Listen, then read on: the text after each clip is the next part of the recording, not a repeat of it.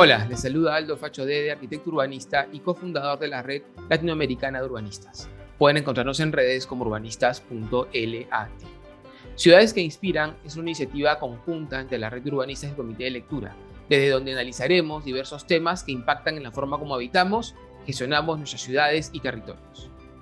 En el segundo episodio de esta temporada especial del podcast que hemos titulado Ciudades y Guerras, conversaremos con Janet Benavente sobre cómo las guerras alteran la vida en las ciudades de frontera, particularmente en la frontera peruana con la República del Ecuador. Janet es arquitecta con una maestría en docencia universitaria y gestión educativa en la Universidad Tecnológica del Perú. Ha sido decana del Colegio de Arquitectos de la Regional Tumbes en el periodo 2014-2017. Es docente universitaria, proyectista, consultora de obras, con 29 años de experiencia profesional mamá de dos hijos y apasionada por la pintura. Hola Janet, muchas gracias por haber aceptado participar en esta temporada especial del podcast y gracias a nuestra amiga en común Mercedes Armas por habernos puesto en contacto. Debo confesar que no he visitado Tumbes y la frontera con Ecuador. He oído muchísimo de tu ciudad a través de los relatos de mi gran amigo Carlos Alberto Fernández Ávila, quien trabajó en el proyecto Malecón 2000 en Guayaquil. Y siempre me ha llamado la atención esa intensa relación comercial que se vive en la frontera, al punto que, mirándolo de Google Earth, pareciera que las ciudades de Salumilla y Huaquilla estuvieran conectadas físicamente, como que el puente fuera más un brazo conector que vincula ambas tramas urbanas. Como hemos conversado antes de grabar, la vida en la frontera es intensa y los lazos no son solo comerciales. Las personas están unidas por lazos familiares, afectivos, laborales, que hacen que la frontera política se diluya. Todo ello se evidencia en los espacios públicos, sobre todo en las vías que las conectan. Janet, cuéntanos un poco cómo es la vida en la frontera peruano-ecuatoriana. Buenos días, estimado Aldo. Primero quiero agradecer la consideración que has tenido en mi persona y permitirme estar hoy día aquí contigo conversando eh, y poder compartir estos momentos y vivencias que he tenido yo como una persona que vive en esta zona de frontera, en este caso en la frontera con el Ecuador. Bueno, debo manifestarte que durante todo este tiempo, desde joven, desde niña, hasta ahora ya adulta, ¿no? El vivir en zona frontera y las vivencias que hemos tenido, bueno, he tenido con mis padres, eh, debo, hemos percibido, ¿no? debo decir que hemos percibido que esa relación entre peruanos y ecuatorianos hay un vínculo muy, muy cercano, ¿no? Eh, lo estoy manifestando obviamente desde mi punto de vista familiar. Preciso que los ecuatorianos pues son personas muy, muy amables, muy educadas, son trabajadoras, ¿no? Eh, muy accesibles. Eh, para ponerlos en el contexto, pues eh, este espacio limítrofe entre Perú y Ecuador es, si tú ubicas, bueno, eh, Ecuador, Boquillas, Perú, Aguas Verdes, es como si estuvieras en un gran centro comercial, ¿no? Hay mucha vida comercial. ambos espacios están llenos de tiendas, galerías, ¿no? Hay bastantes ambulantes y bastantes peatones que van y vienen. Hay estibadores que transportan productos eh, diversos, tanto peruanos como ecuatorianos, que van de un lado a otro. Eh, esta frontera entre Perú y Ecuador, pues, es una realidad muy distinta que otras fronteras. La convivencia misma lo, expresa, ¿no? Esta actividad económica comercial, hay, una gran, mm, hay unos grandes lazos de amistad entre ambos países, ¿no? Se aúna también a lazos familiares, porque dicho, dicho y hecho que hay familias ya integradas entre ambos países. Pues decir límites fronterizos entre ambos países, es decir, que son términos políticos territoriales. Em, debo comentarte también una experiencia que tuvimos ¿no? durante el periodo de Alan García, pues cuando la escasez de alimentos en todo el país, país era caótica, ¿no? Y había que hacer grandes colas pues eh, este caso para el sector campesino fue un poco distinto, ¿no? Porque la frontera nos permitió a nosotros eh, poder acceder a diferentes alimentos sin, sin, tener que hacer grandes colas.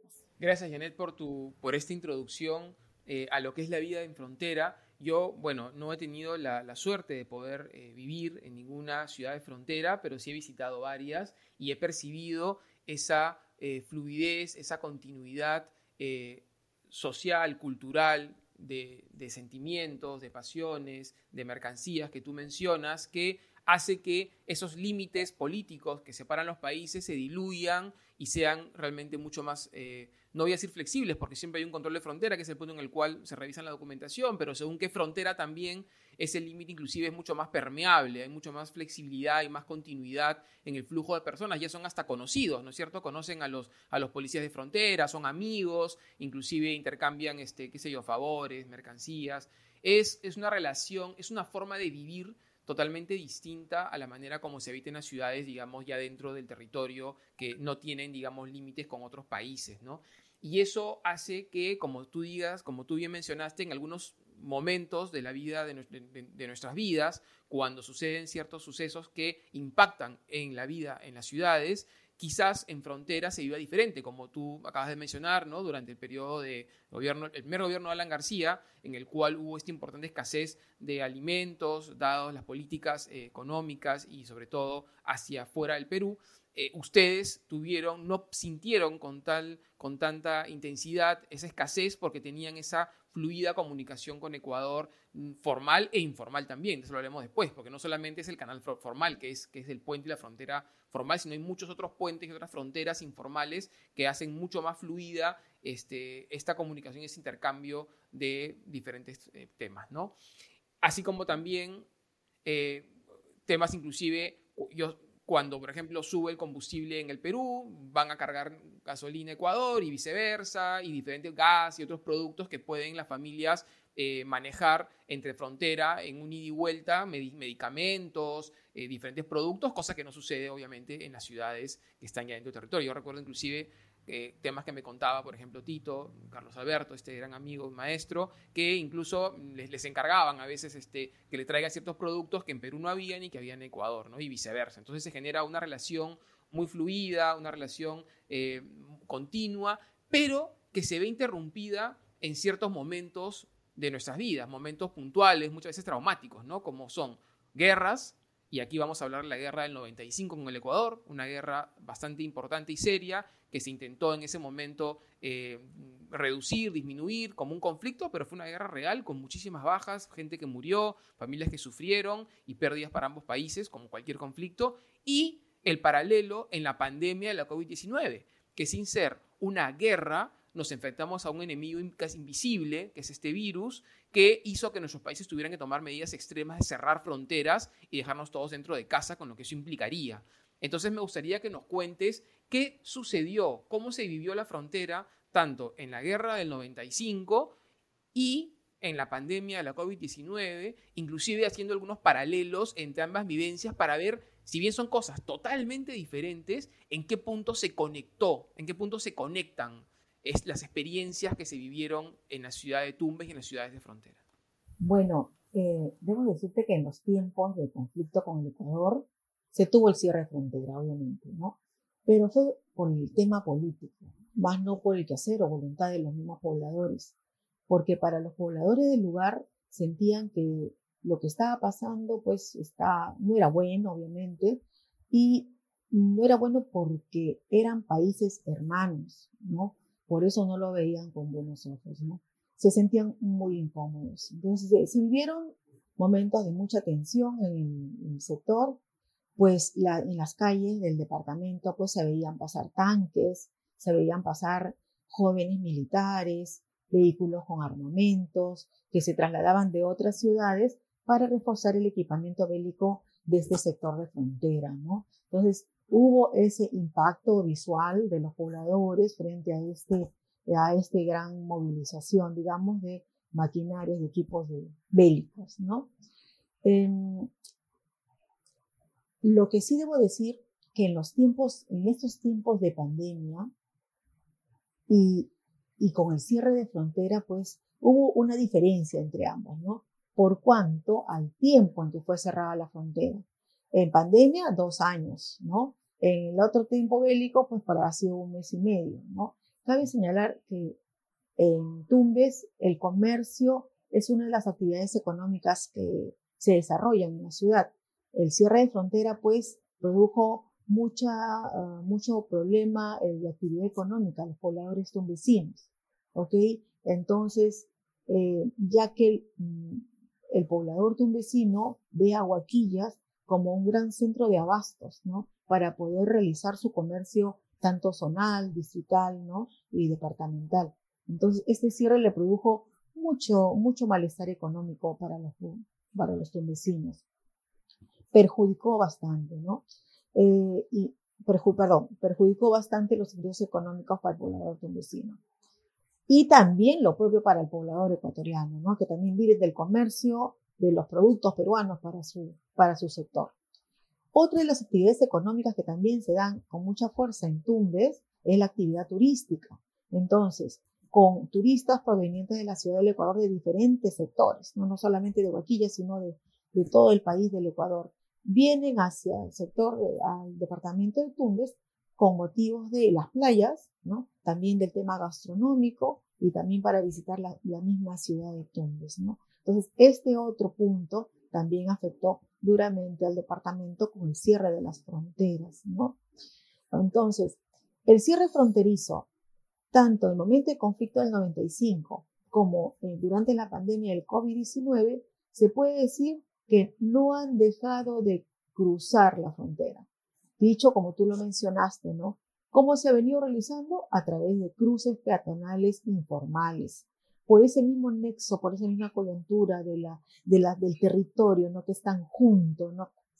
Que solo los separa un puente, ¿no? Y a través de él, pues, se crean los puentes clandestinos, ¿no? Donde muchos han, han hecho usufructo de este espacio, ¿no? Donde han pasado también personas, tanto de allá como para acá, para temas comerciales, ¿no? Para abastecerse. Como tú dices, combustible, gas, alimentos, medicinas, entre otras cosas, ¿no? Y a esto, ahora en tiempos del COVID, se ha unado también y se ha incrementado, ¿no? El tránsito de migrantes, venezolanos, colombianos, ¿no? Donde esto también está generando un, digamos, un problema, ¿no? Porque si nosotros analizamos estos, este cruce migratorio informal, sin control, ¿no? sin las debidas eh, consideraciones de sanidad y tanto, ¿no? genera un problema no solamente al departamento, sino al país. Eh, viendo el tema de los espacios urbanos, se ven afectados también porque dichas personas eh, utilizan la vía pública, las alamedas, las plazas, incluso los exteriores de las viviendas como espacios para pernoctar, para alimentarse, para vivir por ciertos momentos y poder continuar y proseguir con su larga travesía, ¿no? Entonces, a su paso van dejando pues espacios, parques, vías con muchos desperdicios que pues a nadie les gusta, ¿no? Entonces, está generando también un problema, digamos, en, en temas del espacio urbano, ¿no? Gracias, Janet. Es interesante lo que mencionas porque si bien la guerra es un evento traumático, absolutamente indeseable, que como lo leí en una, nota, digamos, de un escritor, hace que hermanos, personas que no tenemos ningún problema ni conflicto entre nosotros, nos enfrentemos y nos matemos, mientras quienes dirigen las guerras están en sus oficinas viendo cómo nos enfrentamos, personas que no tenemos nada en contra el uno del otro y menos todavía en ciudades de frontera, donde tú bien dices, hay una hermandad, hay lazos familiares, lazos eh, académicos, intelectuales, comerciales, afectivos. O sea, ¿quién menos interesado en cortar un flujo natural, comercial, formal, que los mismos habitantes de las ciudades de frontera? ¿Por qué? Porque se corta el, el conector formal y aparecen todos los conectores informales que siempre están. Y esos conectores informales son justamente eso. No tienen ningún tipo de control, ningún tipo de parámetro, está sujeto a mafias, a delincuentes, a pagos de cupos, y eso hace que la vida se altere no solamente ya por el conflicto o por el suceso en sí mismo, sino por lo que eso impacta en la manera como vivimos. Y como dices tú, se agrava en ciudades de frontera que tienen esa interdependencia tan fluida, universidades, colegios, inclusive temas laborales, seguro muchos profesionales viajan de un lado al otro llevando y trayendo productos. Esto, claro, en, un conflicto bélico es, sumamente eh, complejo porque además hay un tema de seguridad nacional y hay un tema también inclusive de eh, ciertos derechos que se ven eh, suspendidos, ¿no es cierto?, con el peligro de poder ser este, tomado prisionero o lo que fuera, ¿no? Pero la realidad es que esto en frontera, como tú mencionas, no es tan, no es tan agresivo como en otros espacios, como en los escenarios de batalla. Entonces ahí hay un cierre político, pero hubo una mayor flexibilidad y fue acotado. Duró, como tú dices, un mes y pico, ¿no? El tiempo que duró el conflicto y ustedes se prepararon, imagínense, lo pudieron resolver. Pero en el caso de la pandemia, han sido dos años. Dos años de cierre de frontera, casi, digamos, ¿no? Más o menos, que ha durado la emergencia, más, la emergencia sanitaria más, más estricta. Y eso sí ha impactado de forma dramática en la vida de las personas. Además, como dices tú, no era una guerra entre países donde estaba claramente identificado el escenario y contra quienes combatían. Aquí el virus es un enemigo invisible que pasaba cualquier frontera, pasaba con nosotros. Entonces allí, digamos, la frontera informal, además, sin controles, sin ningún tipo de, inspección, de, digamos, de filtro sanitario, era pues el conducto mayor para que fluya el virus de ciudad a ciudad matándonos sin darnos cuenta, ¿no? Y además, como dices tú, con un tema humanitario tan grave que se sumó, porque claro, una cosa es intercambiar mercancías, conocimiento, trabajo, familia, otra cosa es, es que pasen inmigrantes que vienen ya sufriendo, ya padeciendo días muchas veces y diferentes inclemencias, eh, sin ningún tipo de, evidentemente, de soporte, protección, lo que fuera, buscando llegar, buscando ese mejor futuro, ¿no? Y tengan que utilizar estos canales informales con el consiguiente impacto en la vida de los tumbesinos, de los y las tumbesinas, eh, en la sanidad, en la salud y en los espacios públicos. O sea, esto no pasó obviamente en, la época de García, no había esta, este flujo migratorio tan intenso, no, al revés, no, nos íbamos, de Perú nos íbamos al resto de países y en esta situación ha sido inversa. Entonces, ahora se ha sumado a la pandemia el flujo migratorio, que como tú dices, es un factor que ha agravado más la situación y que ha hecho que la vida en Tumbes sí sea quizás mucho más grave y mucho más eh, intensa eh, que en otras ciudades del Perú que tuvieron otro tipo de reacción.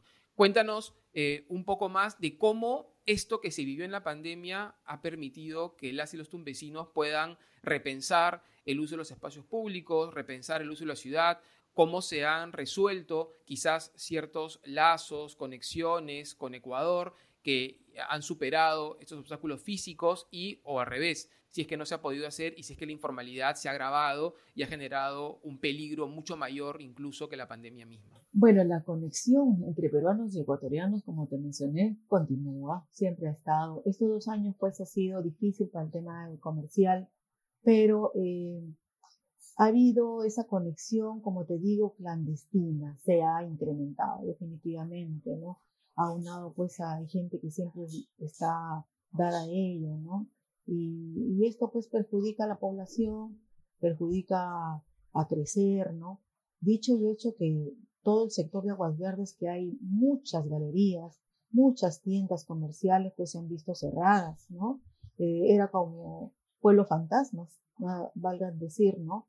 Entonces, este, esa preocupación de también de traer o llevar o que el virus se traslade con las personas, porque si bien es cierto, eh, en los primeros meses, cuando se cerró la frontera, hubieron muchos pobladores que aún continuaban yendo con cierta, con cierta frecuencia, y fue el, sector de Sarumilla los primeros que hubo, donde más contagios hubo y varios fallecidos, porque empezaron a traer, si tú te acuerdas, en el Ecuador fue muy fuerte el inicio de la pandemia, en el año 2020 al comienzo, entonces empezaron a fluir muchos, muchos casos por esta zona, donde ya ahí hubo que eh, haber un, control más exhaustivo, ¿no?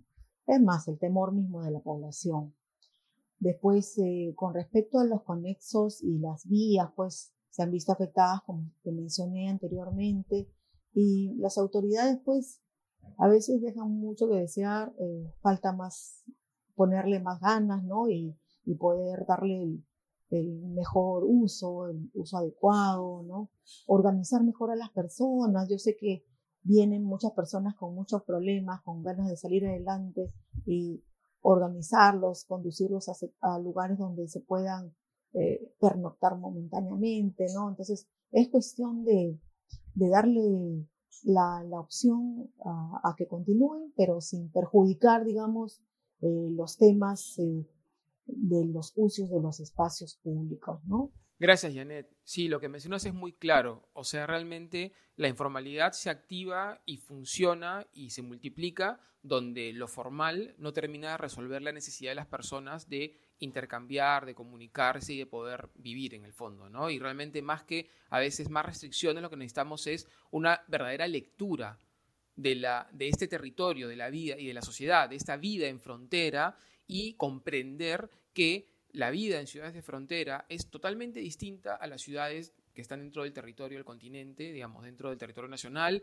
que la forma como se habita la frontera es totalmente distinta y que esos vínculos, esos lazos entre países son absolutamente intensos y que a veces las restricciones lo, único que hacen cuando se restringen es que se abran otros canales que son peligrosos, son inseguros y, son, y evidentemente alimentan a otro tipo de grupos mafiosos que afectan sí la vida de las ciudades, de los ciudadanos y, también la economía de los países. Entonces ahí quizás imaginar una frontera más, más, eh, más amplia, eh, con pasos más dinámicos, con unas lógicas inclusive comerciales y sociales distintas que permitan esa vida entre ciudades más intensa como quizás debería ser. Si no hubiese frontera, probablemente también vivirían ustedes de manera más natural y quizás las fronteras de los países serían mucho más eh, menos, menos estrictas y serían más natural la vida entre ciudades.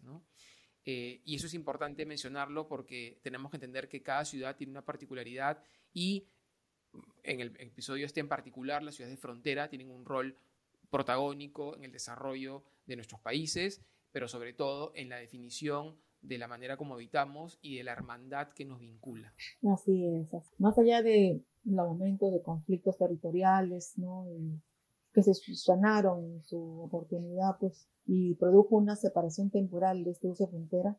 Cabe mencionar que, eh, bueno, hay preocupación por la población en estos territorios de frenar los problemas de contrabando, como tú mencionas, ¿no? La inseguridad ciudadana, ¿no? Que sea un mejor desarrollo comercial también, ¿no? Entonces, lo más importante que puedo rescatar acá es que en esta zona frontera se aprecian fuertes lazos de amistad, de hermandad, que fueron creados entre estos dos pobladores, ¿no? Peruanos y ecuatorianos, ¿no? Y esto hace pues que se pueda eh, apreciar como que si fuera una sola y una gran comunidad. Eso es importante en lo que mencionas porque eh, en el fondo, para, para que podamos como naciones avanzar de manera sostenida y equilibrada, necesitamos que esos lazos se fortalezcan. No que perdamos la soberanía, pero sí que se fortalezcan esos lazos de, hermandad, de amistad y eso sobre todo anhelos de mejor bienestar para poder desarrollarnos en conjunto sin estarnos mirando como enemigos, sino como ustedes se ven, como hermanos, y ver cómo en esa hermandad ambos territorios se pueden desarrollar. Como tú mencionaste, Tumbes es un destino turístico, eh, comercial, tiene unas lindas playas que no hay en Ecuador hasta, hasta, hasta Guayaquil. Toda la zona, toda la parte sur de Ecuador va a Tumbes a veranear porque les es más fácil, es más cómodo, eh, es más accesible, inclusive según qué momentos del año. Ellos tienen la, tienen la economía dolarizada, en el Perú no. Eh, hay momentos a los cuales les es a ellos más rentable, más, más económico ir a Perú. Y además la cultura es diferente, nuestra comida es riquísima, la gente es maravillosa. Y eso también se da en otros momentos en los que los tumbesinos ¿no? van a Ecuador por otro tipo de, necesidades, de búsquedas, toda la zona de sierra que es hermosa, y esa continuidad, ese flujo en el cual no se pierde la identidad, pero sí se entiende que hay una identidad mayor que es la identidad continental. Qué lindo sería poder tener una situación en la cual las fronteras siempre existan porque somos países y tenemos, ¿no es cierto? somos naciones constituidas, pero podamos realmente comunicarnos y fluir con más naturalidad, eh, dejando atrás ciertas rencillas y mirando hacia el futuro como, un continente de hermanos. Bueno, Janet, muchísimas gracias por tu tiempo. La verdad que hemos aprendido muchísimo de la forma como se vive las ciudades de frontera y de cómo sus ciudadanas y ciudadanos se adaptan a situaciones tan adversas como pueden ser una guerra o una pandemia. ¿no? Lamentablemente, voy a repetirlo, esa adaptación a veces es vía canales informales que lejos de ayudar terminan complicando más y el riesgo que tú has mencionado de la post-pandemia es que esos canales informales se consoliden y terminen siendo la forma. Y eso, es, eso es lo que no debería pasar nunca, que lo informal se convierta en la forma como las ciudades y sociedades se conecten porque eso no tiene ningún tipo de reglas, de normativas ni nada y eso es solamente alimentar mafias y delincuentes que nos hacen daño a todos, ¿no? Ni decirte que me dejas con ganas de ir a Tumbes, de visitarte, ya te, ya te iré a visitar pronto, espero. tengo muchas ganas de ir para allá. La verdad que además de hablar contigo, Tito, este, mi amigo, me ha hablado tanto del norte que tengo unas ganas locas de ir para allá. Eh, la pandemia me ha frenado, pero espero pronto poder concretarlo. Gracias, Aldito. Bueno, este, ha sido para mí un gusto poder contribuir en tu canal, comentarte las situaciones y vivencias en, este, en esta zona de frontera entre Huaquillas y Aguas Verdes. Y, y es interesante, importante poder eh, enseñar y mostrar lo que uno puede saber o conocer o vivir, ¿no? Un gusto, un gusto realmente haber compartido contigo. Muchas gracias de nuevo y por mi parte me despido hasta una nueva visita a aquellas ciudades que nos inspiran y apasionan. Muchas gracias por escucharnos. Este podcast fue producido por mi persona, Aldo Facho Dede, con la colaboración de Jessica Álvarez, y ha sido editado por Baña García, curadora del Comité de Lectura. Es uno de los podcasts abiertos del Comité de Lectura y está disponible en diversas plataformas como Google Podcast, Spotify, SoundCloud y Apple Podcast. Además, el Comité de Lectura ofrece tres podcasts exclusivos, el de noticias de Augusto Townsend, el económico de Ale Costa y el internacional de Farid Hat. Si quieren escucharlos, pueden suscribirse en www.comitelectura.pe barra planes. Gracias por escucharnos y por apoyar nuestro trabajo.